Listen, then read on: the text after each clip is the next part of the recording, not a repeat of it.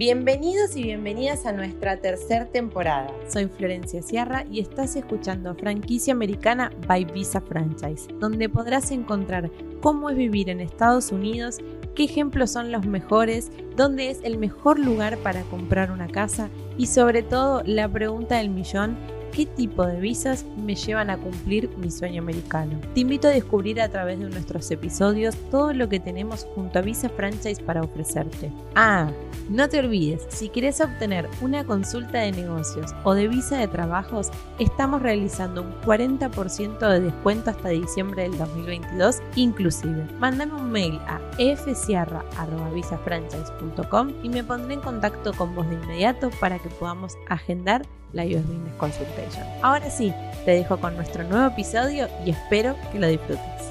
Hola, soy Florencia Sierra del equipo de Visa Franchise y estoy acá para decirles una muy feliz Navidad y próspero año nuevo. Quiero compartir con ustedes los videos más vistos de este 2022. Que los disfruten. Hola, mi nombre es Florencia Sierra, formo parte del equipo de Visa Franchise y hoy tengo el placer de poder presentarles a Camilo, que forma parte de la firma Lógica. Así que bueno, bienvenido Camilo, muchas gracias por, por tu tiempo. Gracias, gracias a ti por invitarme. Asimismo es un gusto estar con ustedes, poder hablar de visas de inversión, poder hablar y llegarle a esos inversionistas que quieren invertir en los Estados Unidos. Bueno, y contanos un poco sobre la firma, sobre lo que ustedes hacen y, y, cómo brindan asesoría para aquellas personas que están buscando vivir su sueño americano a través de una visa E2. Bueno, mira, eh, es una visa de inmigración de derecho corporativo y derecho de inversión. Nos especializamos en estas tres ramas. ¿Por qué? Porque por lo general el inversionista quiere venir a los Estados Unidos, ¿verdad? Y el primer paso, ¿cuál es? Buscar una de inmigración que en cierta manera lo pueda llevar de la mano y que en cierta manera lo pueda llegar a venir a los Estados Unidos, hacer este trámite para la famosa visa de inversión E2, para la L1, para la EB5. Entonces, nuestro foco es el extranjero para poder llegar a ayudar en derecho de inmigratorio. Puntualmente en este video vamos a hablar de la visa de dos, así que para todos aquellos que están buscando este tipo de visa inversionista, puntualmente en otros videos vamos a hablar de las otras opciones, pero hoy enfocándonos en la visa de dos, contanos un poco qué es, para quiénes estamos ofreciendo esta visa, quiénes son los que pueden aplicar y si, bueno, los requerimientos también. Claro que sí. Entonces, mira, la visa de inversión E2 es la visa del tratado comercial. Entonces, nosotros en Lógica hemos, en cierta manera, hecho un test con cinco requerimientos para filtrar los inversionistas que quieren venir a invertir, ¿verdad? Entonces, le llamamos la visa de tratado comercial porque tiene que haber un tratado de comercial y de navegación entre Estados Unidos y el país de origen de la persona. Entonces, tenemos que saber quién, qué países tienen y qué países no tienen tratado comercial. Por ejemplo, qué países no tienen tratado comercial. Brasil, Perú, Venezuela, Ecuador, correcto, Uruguay, Bolivia. Correcto, entonces eso es extremadamente importante. Ahora, si una persona, por ejemplo, es de Uruguay, pero tiene nacionalidad española o colombiana o argentina, entonces sí puede pronto aplicar un visado de visa de inversión E2 con tal de que cumpla con todos los requerimientos. El segundo elemento, tiene que venir a Estados Unidos a invertir una cantidad sustancial. Y muchas veces ahí la gente dice, bueno, ¿cuánto es sustancial? Claro, ¿qué es lo sustancial para vos? Porque ahí deja como un gris, ¿no? De que por ahí para lo que uno es sustancial, para otros no. Correcto, entonces eh, muchos clientes me dicen, Camilo, sustancial, 200 mil es sustancial, depende. Hay un test que es el test de proporcionalidad, que exactamente es para saber cuánto el inversionista tiene que venir a Estados Unidos para abrir el negocio, cuánto tengo que yo invertir para comprar esta bomba de gasolina. 50 mil es suficiente, 200 mil es suficiente, depende del tipo de negocio. Entonces, eh, comprar una bomba de gasolina, comprar una franquicia que tenga que ver con un restaurante, comprar una franquicia con servicios, pues tiene montos diferentes, ¿no? Entonces, tiene que ser proporcional para abrir este negocio. Claro, eso, muy bueno lo que decís para poder aclarar. Para aquellos que están pensando por ahí en abrir un super restaurante, tienen que tener en cuenta que el monto sustancial para ustedes va a ser mucho mayor que para aquellos que quieren invertir, por ejemplo, en una franquicia de servicios, que el monto es mucho menor. Por eso, si bien la ley no dice un monto específico, siempre hay que hacer, digamos, lo que nos recomienda el abogado y lo que nos recomienda el asesor comercial es lo que debemos seguir y tratar de, digamos, de cumplir para poder obtener la aprobación de la visa de dos. Correcto, así es. Y bueno, y vamos, nos quedan tres elementos más. Todos los tres elementos. Ya sabemos que la persona tiene que ser de un país donde hay un tratado comercial, tiene que invertir una cantidad sustancial. Ahora, este dinero que viene a invertirse a los Estados Unidos, en cierta manera, se tiene que poner a riesgo. Y mucha gente dice, bueno, entonces, ¿puedo yo llegar y poner el dinero en mi compañía y pide una visa de inversión, E2? No, tienes que invertirlo. A mí no me gusta decir que tiene que gastarlo, porque en realidad eso no suena bien y la idea es que el inversionista no venga a gastar dinero, sino venga a invertir su dinero de la manera correcta y adicionalmente tiene que tener un 50% de control de su empresa. Vos sabés que siempre es muy común la pregunta que, recibimos nosotros de Visa Franchise es, ¿puedo invertir en una propiedad, en una casa y eh, obtener el visado E2? No, no, y no lo aconsejo. Es, puede ser muy bueno desde el punto de vista de inversión, pero para visados de inversión E2 no, no los aconsejamos porque los van a negar así te compres tres casas. Entonces, hay un ejemplo que siempre digo a la gente, en Aston Martin acá en Miami están vendiendo un, el penthouse que va entre 30 a 50 millones de dólares. Si lo, te compras un penthouse no te vas a dar visa de inversión de dos, aunque los montos son mucho más altos, ¿verdad? Entonces el tema de control es extremadamente importante. Eh, ahora, ¿sabes qué pasa mucho? En la ley, básicamente las regulaciones dicen el control se puede definir de otras maneras, no necesariamente con el 50% pero a nosotros sí nos gusta debido a nuestra experiencia que tenemos en los consulados, porque el cónsul quiere ver que el inversionista sea el 50% dueño, quiere ver que controle eh, los fondos, quiere ver que el dinero esté a riesgo. Y eso claro, principalmente eso. ¿Y hay algún otro requerimiento? Claro que sí, entonces nos quedan dos más. El cuarto, el inversionista viene a dirigir su negocio.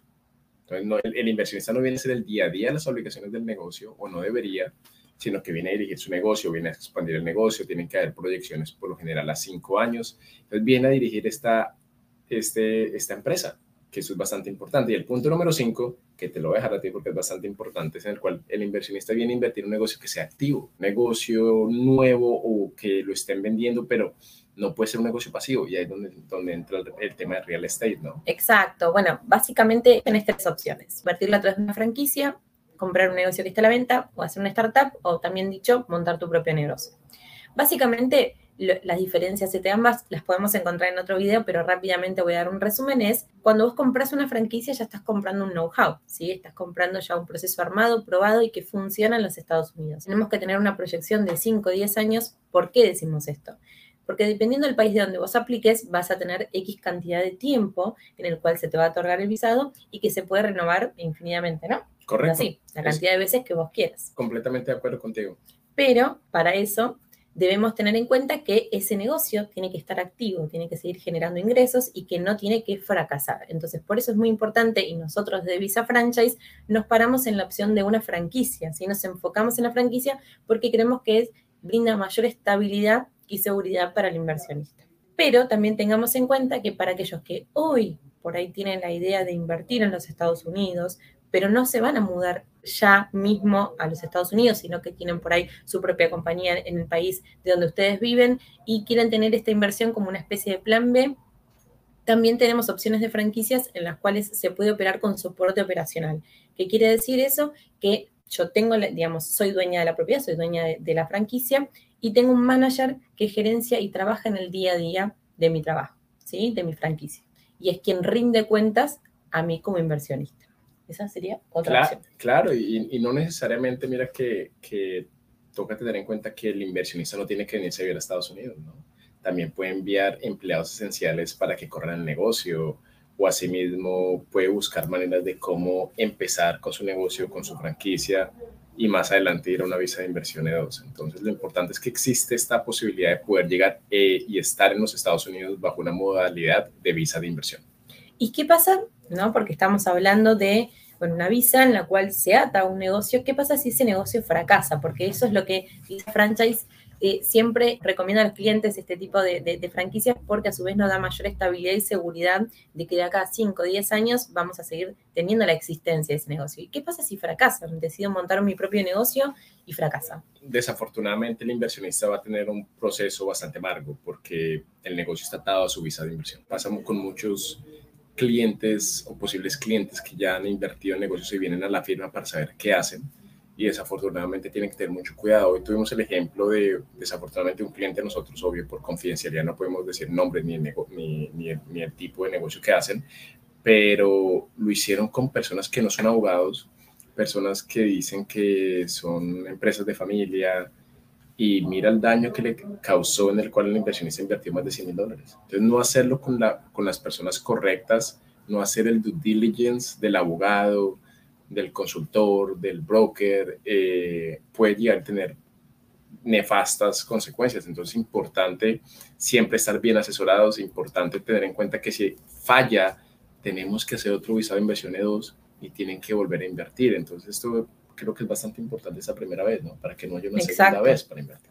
Exacto, más que nada, bueno, para, para comenzar ese sueño americano de la mejor manera, de una manera segura, estable, en el cual aseguremos de que ese capital que estamos invirtiendo, que seguramente eh, más que nada, bueno, para el público latinoamericano es un poco también más complicado de, de, poder acceder, podamos asegurarnos de que lo estamos haciendo de la mejor manera y con un proyecto de negocio en el cual nos va a dar un rendimiento y un crecimiento. ¿Cuáles son los principales motivos de un rechazo de, de visa de? Porque para aquellos que están viendo este video seguramente piensan y dicen, bueno, yo antes de, de saber si me van a dar o no el visado, tengo que depositar o tengo que comprar esa franquicia, tengo que poner mi dinero y yo no sé si me van a dar un visado. ¿Qué pasa si se rechaza?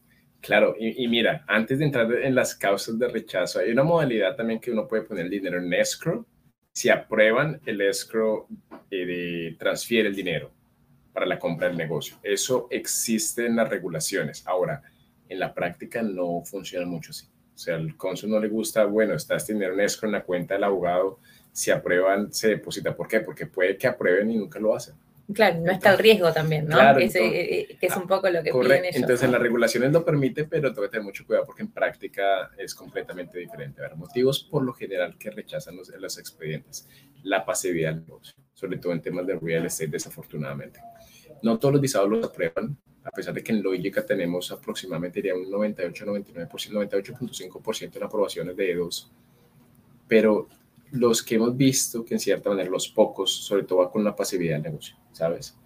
Eh, el tema de real estate que tener mucho cuidado, mucho cuidado, especialmente en la compra de casas, eh, claro. solamente casas y ya, y, y, la rento y ya, no. Claro, que era un poco lo que hablamos al principio, de que muchos dicen, compré dos o tres eh, apartamentos, me gustaría aplicar. Cor no. Correcto, el origen de fondos, trazabilidad de fondos, es por lo general donde nosotros comenzamos, el origen de fondos, de dónde viene el dinero, cómo hizo para llegar a Estados Unidos. Entonces, cada país es completamente diferente. O sea, por ejemplo, si trabajamos con nuestros clientes de Argentina, sabemos cómo se maneja por el tema de cuevas. En Colombia no tanto, ¿no? En Colombia no es muy normal manejar por cuevas. Asimismo, eh, en otros países, especialmente en Europa, todo se maneja de banco a banco, es banc bancarizado. En Canadá igual. Canadá es uno de los países donde más se invierten, donde más inversionistas vienen a invertir en los Estados Unidos con México. Cuidado con el fondos y la trazabilidad, pero eso no significa que no se pueda hacer. Y por cuevas también se puede hacer. Tú sabes que se pueden hacer sí. si se puede mostrar de la manera correcta de que, califica, de que el inversionista califica. Entonces yo diría esas dos. La pasibilidad del negocio y por lo general el origen de fondos. Y siempre estar preparados para la entrevista, ¿no? Que ellos tienen después en el consulado. ¿Es así? Por supuesto. Mira, la entrevista es clave. Nosotros nos preparamos también. La idea es acá vamos desde el comienzo, quiénes son las personas, quiénes son esos inversionistas, qué empresas tienen, cuál es su experiencia, qué les van a preguntar, qué no les preguntan. Siempre responder la pregunta del cónsul. Eh, hay un coaching de consultoría que siempre tenemos que dar a todos nuestros inversionistas. Bueno, súper importante. Entonces, para, para ir resumiendo, eh, ya vimos entonces qué es la visa, quiénes pueden aplicar, todos los requerimientos, vimos este, cuáles son los principales motivos de rechazo, qué pasa si mi negocio fracasa. Y, y es una pregunta que, que, recurrente que solemos recibir de, de, nuestros clientes es, mi interés es poder obtener una Green Card. ¿Puedo yo a través de esta inversión de una E2 luego alcanzar una Green Card o no es posible? Sí, mira que sí es posible. Nosotros estamos tramitando en este momento un par de peticiones de E2 a EB5. Depende de que cumpla con los requerimientos de la EB5. Entonces, tienes que tener en cuenta que, y especialmente dos, ¿no? Tienes que tener los 10 trabajos, una proyección de que vas a tener 10 trabajos. Full time. Clave, full time, por un periodo de dos años. Y adicionalmente tienes que tener en cuenta que no necesariamente los fondos que ganaste en la EDO los vas a reinvertir y cuentan como capital. Tienes que sacar dinero nuevo para invertir para llegar al monto que en ese momento está en 800 mil o en 1.050.000 dólares. Entonces sí existe la posibilidad para ciertos inversionistas, ciertos negocios, con tal de que cumplan con la cantidad de trabajos que tienen que tener.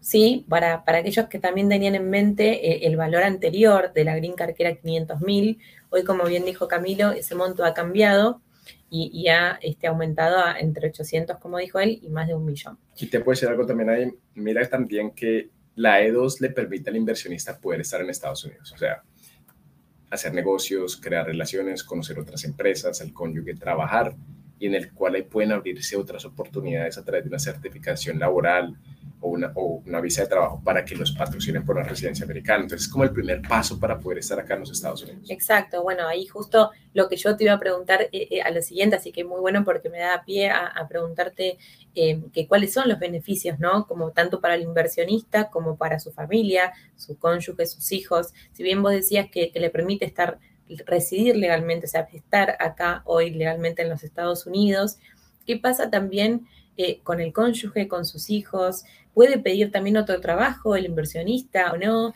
eh, que, eso también siempre claro, lo siempre, preguntan. siempre lo preguntan. Mira, el inversionista puede trabajar en su empresa, que básicamente pidió el visado de inversión E2. Tiene que hacerlo todo por medio de su empresa. Ahora, el cónyuge tiene más libertad para poder llegar y trabajar en cualquier empresa. Eh, aproximadamente unos seis meses atrás, USCIS, que es la agencia del gobierno americano, hizo una resolución a través de un memorándum en el cual ahora los cónyuges no tienen que pedir el permiso de trabajo.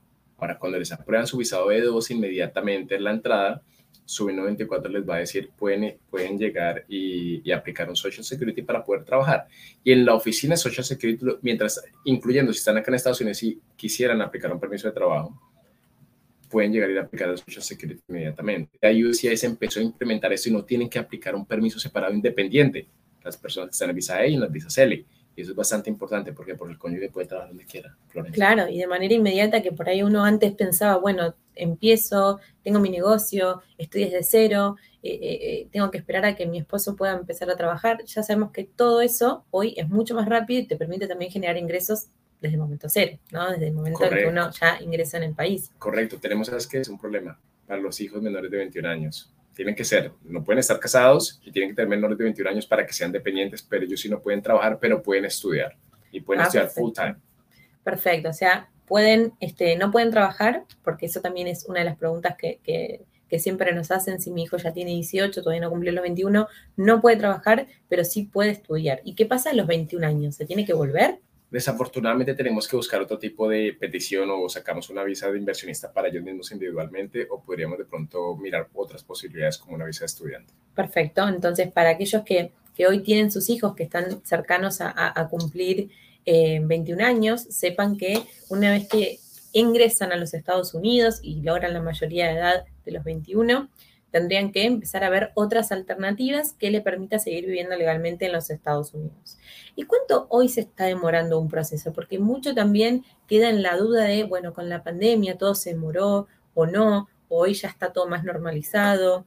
Eh, entiendo que depende de cada país, ¿no? De donde uno aplique. Es distinta la situación en México, en Argentina, en Colombia, en Chile, pero ¿cómo está hoy la demora? ese es el dolor de cabeza de todos los abogados de inmigración en Estados Unidos, especialmente en nuestra firma en nuestro departamento de dos, porque tenemos un departamento de dos liderado por una abogada, liderado por una, por una senior paralegado, con sus paralegales. Toda la semana estamos mirando qué consulados abren y qué consulados cierran. Te digo, la semana pasada, el lunes, el cónsul de Bogotá, Colombia, por fin dijo, vamos a abrir la, en, la embajada para trámites C2, vamos a empezar a hacer entrevistas y nosotros, oye, gracias a Dios que por fin eh, quieren abrir en Bogotá, Colombia. Argentina, tu país, ya está abierto. Excelente. Oye, qué bueno, qué buena noticia tenemos de Argentina.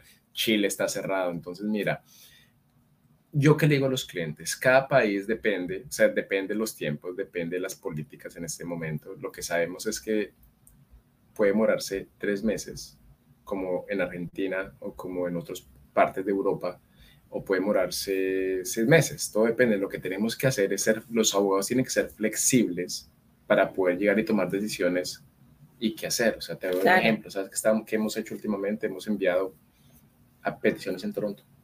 Porque Toronto recibe eh, personas que son third party nationals, que son ciudadanos de otros países. No todos los países lo reciben. Entonces, por ejemplo, eso es bastante importante porque tenemos que buscar la manera de que nuestros clientes puedan llegar a Estados Unidos. Claro, y es una alternativa también para poder ir al tiempo que el cliente también va necesitando, ¿no? Porque uno piensa y dice, bueno, hoy empiezo y qué pasa con mi trámite. Así que bueno, no, no es, algo eh, para también para, para aquellos que, que, hoy están tomando la decisión, es algo que siempre los da, les da temor a la hora de eh, ya hacer la inversión, porque decimos, bueno, hago la inversión y, hasta cuánto tengo que esperar, así que... Correcto. Y sabes, sabes que algo también, eh, las personas que están en Estados Unidos y quieren hacer un cambio de estatus a E2, el trámite puede ser 15 días. Entonces, estando en Estados Unidos y haciendo este proceso, es mucho más rápido, pero es un cambio de estatus, no es un visado. Ahí te iba a preguntar, ¿qué es el cambio de estatus? Porque todos están como desesperados y si no, un cambio de estatus, sí, contanos. Mira, mira tres puntos importantes. En el cambio de estatus, el inversionista no debería salir del país. No es que no pueda, tú puedes salir del país, pero no deberías, porque ¿para qué vas a hacer una petición que, se que vas a gastar dinero, vas a gastar fees y vas a salir a los dos meses? Entonces, por lo general salir si una persona, por lo general aplicar si una persona va a estar en Estados Unidos unos 6, 8 meses, que valga la pena el cambio de estatus, ¿no? Adicionalmente, cuando sale, abandona su estatus y tiene que ir por un visado, porque para poder entrar necesita un visado. Y las visas no las dan en los Estados Unidos, las visas las dan en los consulados, en las embajadas. Entonces, ese punto es muy importante. Y los tiempos, sí, tenemos el expedited o premium processing, en el cual se pagan 2.500 y te dan una respuesta en 15 días. Entonces, es una manera mucho más fácil pero estando en Estados Unidos. No se puede venir con la intención premeditada de hacer un cambio de estatus. No se debería hacer. Para aquellos que tienen la idea, por favor que lo sepan. Y también contanos por qué cambia el tiempo en el cual te otorgan ese visado, ¿no? Bueno, o esa, digamos, ese cambio de estatus. El cambio de estatus lo dan y lo van a dar por dos años. Entonces, los visados los dan según el tiempo reciprocidad. Entonces, con Argentina sí te lo van a dar por cinco años el visado, pero los cambios de estatus para todos son dos años, pero tener en cuenta que el cónsul también puede llegar el límite, el cónsul oficial de migración lo puede limitar. Nunca lo hemos visto, ¿no? Siempre dan los dos años, pero no, no te van a dar cinco años, no te van a dar un año si es de Chile, no te dan los dos años completos. Y sabes que es lo bueno, asumiendo que la persona tenga visa, también te van a dar dos años nada más. Claro, por supuesto, bueno, ahí también tener en cuenta, ¿no? Dependiendo de qué país soy, por ahí si estás apurado, decís, bueno, me conviene el cambio de estatus porque es mucho más rápido, pero también saber que, en este caso, si sos de Argentina, perdés tres años de esa otorgación de la visa. Bueno, en este caso, el cambio de estatus. ¿Sabes qué estamos haciendo en uno, de en uno de nuestros paquetes que estamos ofreciendo a todos los clientes?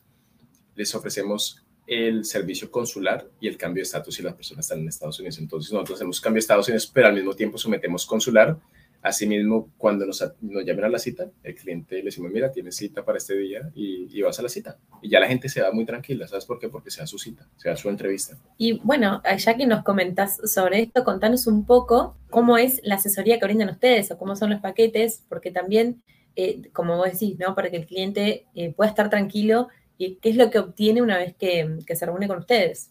Bueno, nosotros tenemos tres paquetes para los visados de, de visa de inversión E2 en cierta manera se diferencia, por ejemplo, uno de ellos se diferencia porque incluye la creación de la empresa, la asesoría legal en la creación de la empresa, la asesoría contable también, adicionalmente la creación del plan de negocios con nuestros financieros y el visado de inversión más el cambio de estatus si es necesario también va la redacción de contratos, de los contratos de arrendamiento, todo lo que esté relacionado en el negocio lo tenemos. ¿Por qué? Porque el cliente viene a Estados Unidos y no solamente es el abogado de inmigración, el abogado de inmigración también debería ser un abogado corporativo, porque tiene que entender los documentos corporativos y tiene que poder leer, revisar y dar sus comentarios. Ese paquete nosotros le llamamos el paquete diamante, en el cual el cliente básicamente está confiando full en la firma y nosotros en cierta manera estamos asesorándolo desde el comienzo hasta el final. Perfecto, perfecto. Así que ustedes ya ofrecen absolutamente todo en el mismo paquete de asesoría, eh, tanto legal como también para la parte del análisis del contrato con la franquicia, todo. Correcto. Y, miren, no, y, no solamente eso, o sea, también el contrato de arrendamiento o que de contrato con, con, terceras partes, suppliers, etcétera. Hemos tenido casos hasta que hemos revisado los contratos del lease de los carros de los clientes. Cliente se siente más seguro, ¿no? O sea, viene de su país, quiere saber exactamente. No, no, no tiene ni idea. Exacto. ¿Y en la parte contable ustedes eh, dan algún soporte? Sí, tenemos uno de nuestros contadores, Jaime Pineda, que en cierta manera nos ayuda con todos nuestros clientes de la firma. Bueno, así que... Contador certificado en Estados Unidos. Es súper importante para empezar con el pie derecho, para evitar todo tipo de errores que influyen en el otorgamiento de la visa o también, digamos, en tu estadía en los Estados Unidos. Contame un poco, Camilo, ya, eh, bueno, hablamos de mucha información de, de la visa E2, pero hay algunos puntos que, no hemos tocado, ¿no? Los requerimientos, si bien hablamos que, tiene que tener riesgo, que tiene que ser una inversión sustancial, y nos hablaste de, un poco de, los requisitos, sí o sí, de una visa de dos, por ahí no, nos faltó eh, profundizar un poco en la parte de los empleados, ¿sí?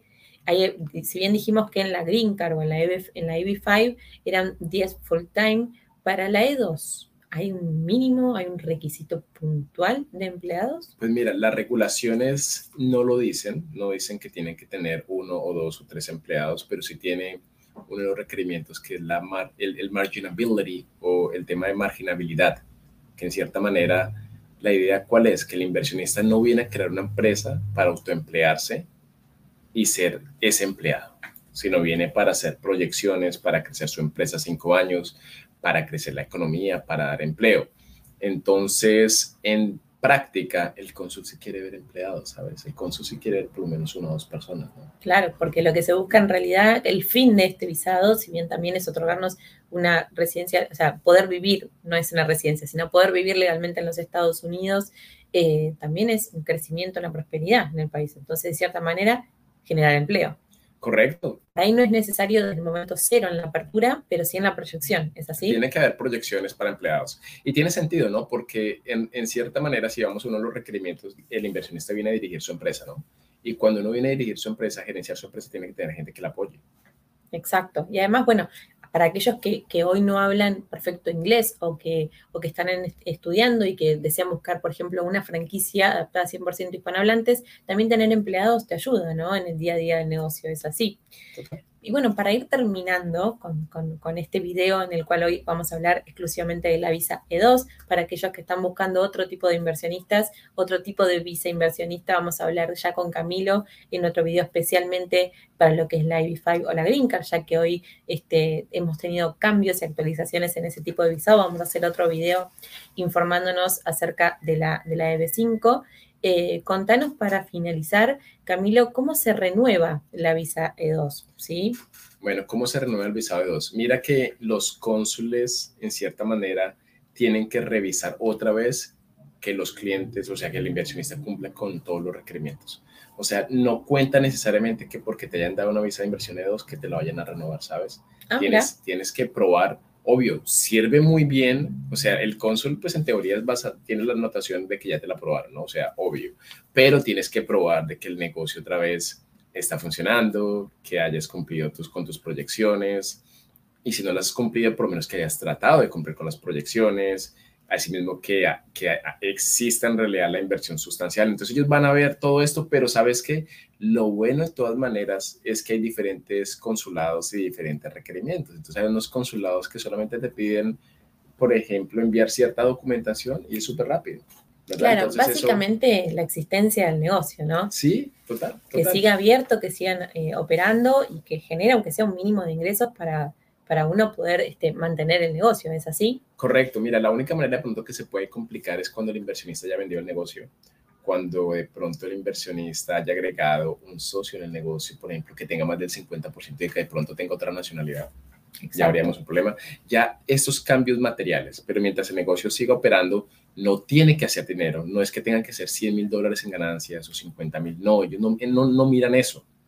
Puede servir pero no va a ser el, el, motivo principal para negar o para, o para, o para aprobar un visado de, visa de inversión de dos. Ellos quieren mirar todo el negocio, quieren mirar de cierta manera si en realidad el negocio está operando. Claro, que, que estés, eh, digamos, este, trabajando en lo que justamente ingresaste en el país, invertiste, que es tu, tu franquicia, tu negocio, y bueno, con el simple hecho de la demostración de eso, va a ser súper sencillo el trámite. No es la misma, no es el mismo, digamos, proceso todo completo de la volver a invertir, porque muchos nos preguntan, ¿hay que volver a invertir cuando se, vence, la vida? Correcto, correcto, y no, no lo tienen que hacer. Mira una pregunta, o más bien una, una sugerencia, porque muchos clientes nos, nos preguntan con respecto a eso, o están preocupados. El tema de los hijos para poder estudiar y el tiempo del permiso de trabajo para hacerle énfasis. Entonces, los hijos menores de 21 años pueden estudiar. Cuando hay un cambio de estatus, el cambio de estatus a veces demora un poco más de lo normal.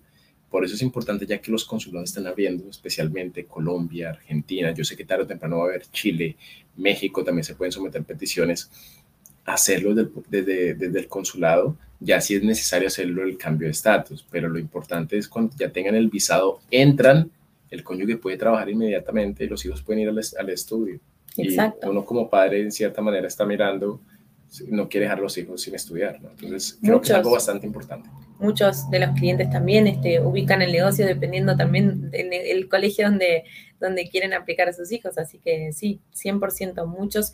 Eh, el motivo por el cual los lleva a, a obtener una visa de dos no es solo diversificar sus inversiones, sino la inestabilidad en el país de donde ellos están viviendo, la inestabilidad económica. Así que básicamente es muy buena la, información que, das porque es así, es cierto. Así que bueno, muchas gracias Camilo por toda la información que, nos respondiste hoy a través de, bueno, de este, este video para poder hablar sobre la visa E2 y seguramente nos encontraremos pronto para hablar sobre la visa EB5. Muchas gracias, Florencia. Así mismo, muchas gracias a todos ustedes y un saludo a Visa Franchise y a todos los seguidores. muchas gracias. Nos vemos la próxima. Y este fue un nuevo capítulo de Franquicia Americana. Muchas gracias por escucharnos y no te olvides de compartirlo con tus amigos y además dejarnos una reseña. Muchas gracias.